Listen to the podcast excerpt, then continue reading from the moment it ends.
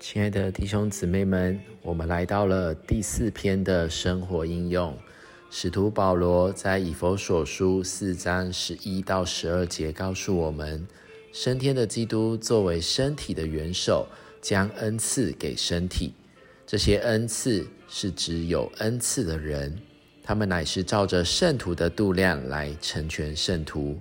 使圣徒能做他们所做的。好，直接建造基督的身体。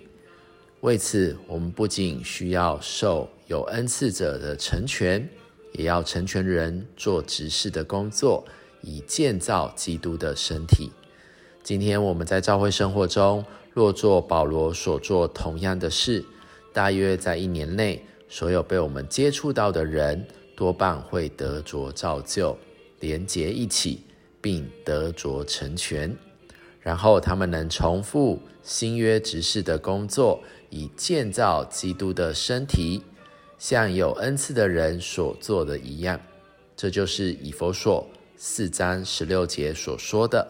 借着结紧密的连结在一起，以及各部分结合在一起，身体就因着在生命里长大，得以在爱里把自己建造起来。